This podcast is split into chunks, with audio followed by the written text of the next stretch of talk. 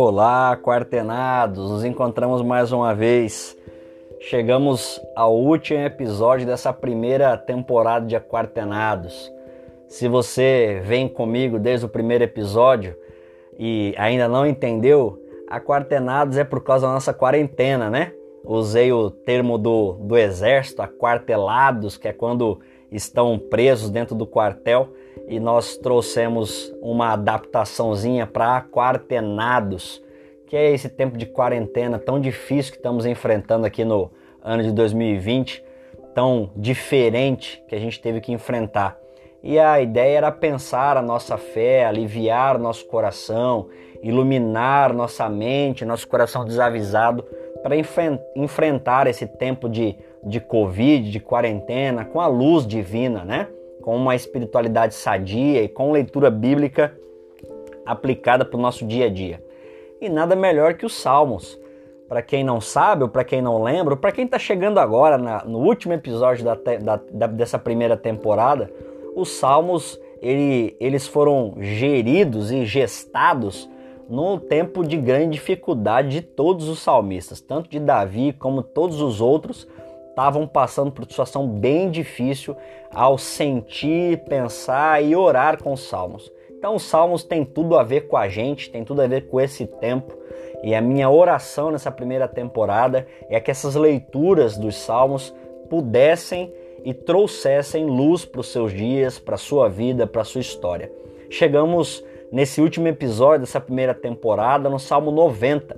E a minha oração é a mesma: que Deus traga luz sobre você, sobre a sua história, sobre os seus dias, que teu coração seja enriquecido com a presença divina e com a leitura do texto divino, trazendo sempre a aplicação e a oração para os nossos dias. Então, sem mais delongas, vamos lá para o nosso último encontro, Salmo 90.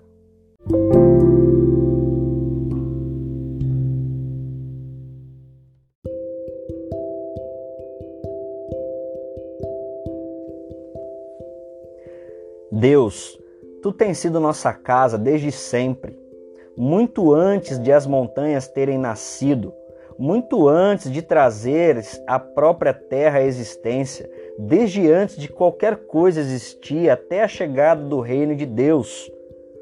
Então, não nos faça voltar ao barro dizendo voltem para o lugar de onde vieram. Paciência, tens em tuas mãos todo o tempo do mundo mil anos ou um dia não fazem diferença para ti. Nós não passamos de um sonho, de uma névoa, não mais que uma folha de grama que floresce gloriosamente como o nascer do sol e é cortada sem hesitação.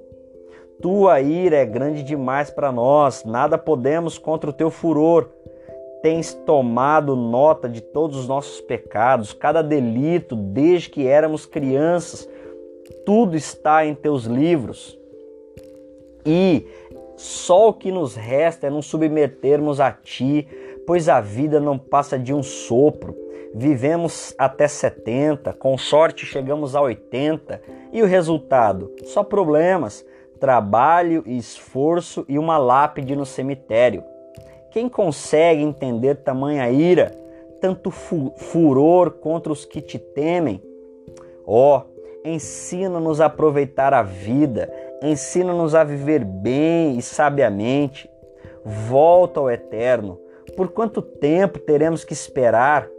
Trata teus servos com bondade, surpreende-nos com teu amor ao amanhecer. Então saltaremos e dançaremos durante todo o dia. Compensa os tempos desfavoráveis com uma vida boa pois temos visto maldade durante toda a nossa existência.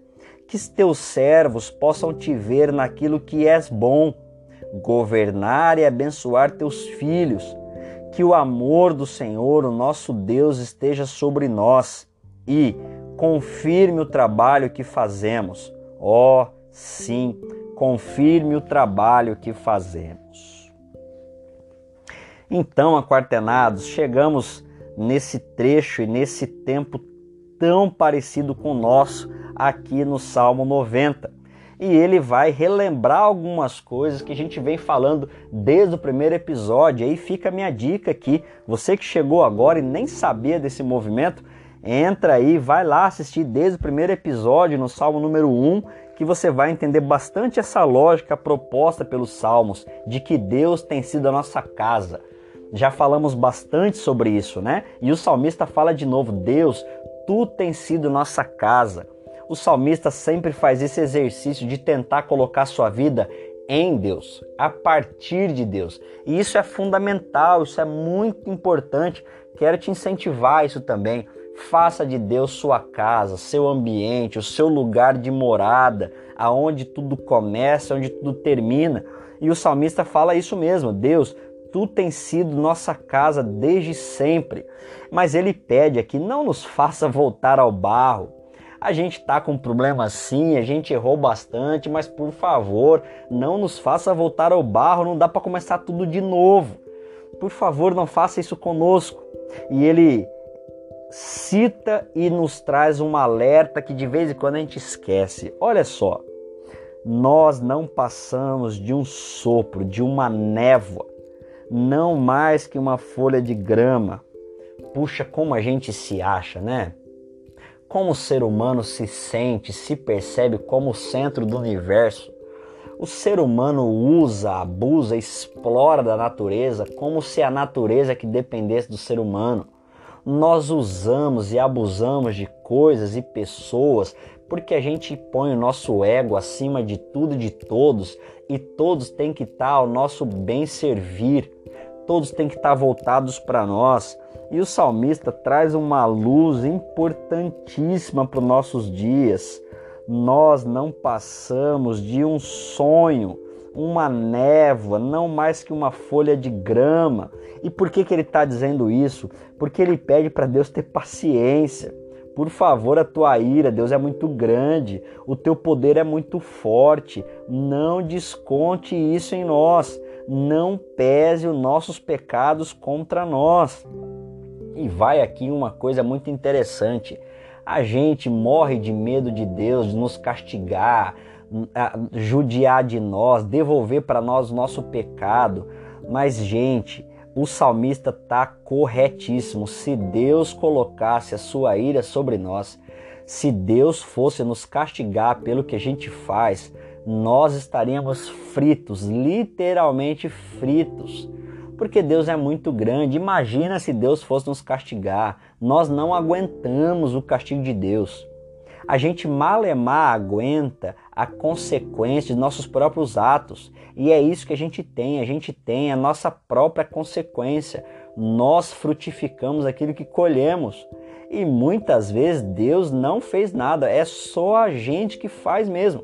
A gente sofre por culpa nossa se Deus fosse pesar a mão em nós pelo que nós fa fazemos, nós estaríamos em maus lençóis. Então tire isso da sua cabeça e é o que o salmista está aqui reconhecendo. A gente não é nada, a gente é uma névoa, nós somos folha de grama. Por favor, tenha paciência com a gente, a tua ira é grande demais, a gente não consegue segurar isso não. Não pese sobre nós a tua mão, porque a gente não dá conta. Ao contrário, ele ele, ele continua afirmando: a única coisa que nos resta é nos submetermos a Ti. A nossa vida não passa de um sopro. Meu irmão, minha irmã, independente do lugar, da hora e do tempo da sua vida que você vai estar tá ouvindo esse podcast, eu preciso te dizer: a sua vida não passa de um sopro. Nós somos frágeis, somos pequenos, uma gripe ou um Covid, como a gente está enfrentando agora em 2020, acaba com a gente. Toda a ciência, toda a tecnologia que temos, que a gente se acha, que a gente dá conta, não dá. Faz meses que homens e mulheres têm se debruçado, estudado dia e noite para achar uma vacina e ainda não encontramos com propriedade. Nós não somos tudo isso que achamos. A gente não tem esse poder todo, para não dizer que a gente não tem poder nenhum. Somos uma névoa, somos um sonho. Nós somos apenas um sopro e precisamos nos enxergar, nos perceber assim. Isso pode salvar a minha e a sua história, porque vamos nos colocar diante de Deus como névoa. A nossa oração vai ser diante de Deus como uma folha de grama. Nós não vamos nos colocar acima de nada nem de ninguém. Nós vamos voltar à nossa insignificância e orar e gritar desesperada daqui onde nós estamos, nem mais e nem menos. E isso é importante para nós, porque quando a gente se perceber assim, nós vamos nos submeter a Deus.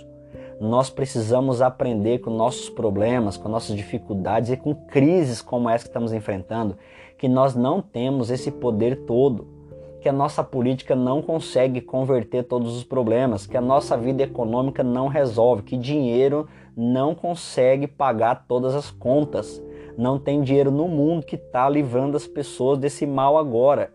Então, dinheiro não resolve tudo, não paga todas as contas. Tem conta que o dinheiro não paga. E a gente precisa se enxergar assim. O salmista continua numa lucidez impressionante. Ele continua dizendo: Vivemos 70, com sorte chegamos aos 80. E o resultado? Muitos de nós chegam na melhor idade, a melhor idade é apenas a melhor idade de dor, de agonia, e muitos chegam na melhor idade muito bem, mas ainda assim estamos no mesmo patamar, nós somos frágeis, somos pequenos, a gente é realmente uma névoa. E se a gente olhar para a nossa vida só a partir do nosso prisma, da nossa perspectiva, do nosso poder de compra, de voz, de voto, de vez, o nosso poder de dar conta da vida, a gente vai perceber que a gente não consegue nada. A gente só trabalhou, se esforçou e ganhou uma lápide no cemitério.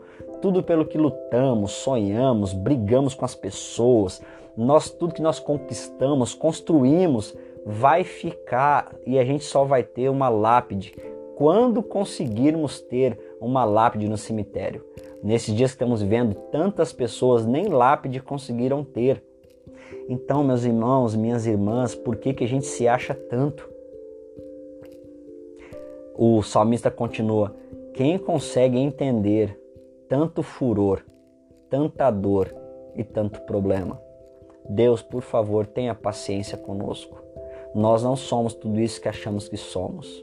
E o texto continua, versículo 12: Ó oh, Senhor, ensina-nos a aproveitar a vida Talvez na tua versão diz ensina-nos a contar os nossos dias, contar os nossos dias, aprender a viver. Viver não é óbvio. Viver não é sobreviver, é preciso aprender a viver, é preciso buscar, aprender, se esforçar, viver. Viver não é óbvio. Nós precisamos buscar meios de aprender a viver. E um dos meios é ter uma espiritualidade sadia, manter um relacionamento perto, próximo, direto com Deus. Ó oh, Senhor, versículo 12, ensina-nos a aproveitar a vida. Ensina-nos a viver bem e sabiamente, e nós não sabemos viver. Muitos de nós, e quando não, nós mesmos agora estamos só sobrevivendo. Temos dinheiro, mas apenas sobrevivemos tem gente que é tão pobre, tão pobre que só tem dinheiro. Tem gente que é tão doente, tão doente que só tem saúde. Nós precisamos repensar nossas prioridades, a nossa vida, nós precisamos. E fazemos isso diante do Senhor, pedindo: Deus, ensina-nos a viver. Ensina-nos a viver bem, sabiamente. E o salmista pede: volta, eterno, volta logo. Quanto tempo teremos que esperar ainda? Por favor, trata teu servo com bondade, surpreende-nos com teu amor ao amanhecer. É interessante ele usar essa expressão surpreende-nos. A gente só se pega surpreso quando a gente não espera. E pensa só comigo, a gente amanhece esperando tanta coisa, né? A gente amanhece fazendo programações bem delineadas, nossa agenda tá fechadinha. Eu já sei o que eu espero, eu sei o que eu quero, eu sei das minhas expectativas. O mundo já tá aqui, eu só vou me sentir bem se eu cumprir isso, isso, isso. Eu vou me sentir realizado se eu fizer isso, isso, isso. A gente acorda tendo controle da vida. E é por isso que Deus não se apresenta ou a gente não consegue perceber. Surpreso fica quem não está esperando nada quem acorda grato por estar tá vivo consegue agradecer por qualquer coisa que chega, porque sabe que qualquer coisa já é muito, porque não esperava nada. Ele é tão grato que não pede nada, suas expectativas são baixíssimas. Enquanto as suas perspectivas são altas, ele quer fazer o melhor que ele puder, ao mesmo tempo que ele se entrega, ele também agradece pelo tudo que ele tem. Logo, ele consegue ser surpreendido pelo amor de Deus, porque ele não está esperando grandes coisas, grandes movimentos, grandes resultados. A gente quer resultado, resultado, resultado, resultado. Nossa vida está baseada no resultado e fica difícil de nos surpreender porque cada vez mais a gente aumenta a nossa exigência, aumenta a nossa expectativa e porque fazemos isso fica difícil de ser surpreso. Nós estamos ficando difíceis de ser agradados porque a gente está aumentando cada vez mais exigências. A gente está um porre, está difícil demais de lidar com a gente. O salmista pede: surpreende-nos com teu amor a cada amanhecer. Meu irmão, baixe suas expectativas, se coloque no seu lugar, baixe o seu nível de controle, baixa essa esse topete que a gente está enfrentando a vida, esse olhar com que estamos enfrentando a vida. Deixe deixe-se ser surpreendido por Deus pela alegria, pelo canto de um pássaro, pelo desabrochar de uma flor ou por qualquer outra coisa simples que te pegue no dia e faça você ver como é bom estar tá vivo e como a vida te surpreende, porque Deus te surpreende com amor e com graça e com misericórdia. E aí o salmista continua: surpreendidos, saltaremos e dançaremos o dia todo. Qual foi a última vez que seu dia teve leveza? Qual foi a última vez que você lavou louça dançando? Qual foi a última vez que você dirigiu cantando? Qual a última vez que você correu porque estava pleno de vida? Qual a última vez que você sorriu porque estava com potência de alegria dentro de você e não porque as coisas se resolveram? Qual foi a última vez que a alegria te surpreendeu e você pulou e dançou e viveu bem um dia? Ele pede, Deus, compensa os tempos desfavoráveis que os teus servos possam te ver naquilo que és bom. E o que Deus é bom? Deus é bom em governar e abençoar seus filhos. Agora, a pergunta que fica é: será que nós nos deixamos ser governados por Deus? Será que nós nos colocamos diante de Deus como filhos? Ou a gente coloca Deus no lugar de nosso servo, de nosso filho, aquele que vai mover a mão porque eu quero que ele mova. A gente está vendo o poste fazer xixi no cachorro, a gente está invertendo as relações. E o salmista está nos incentivando, Deus nos ajude a viver bem, sabiamente.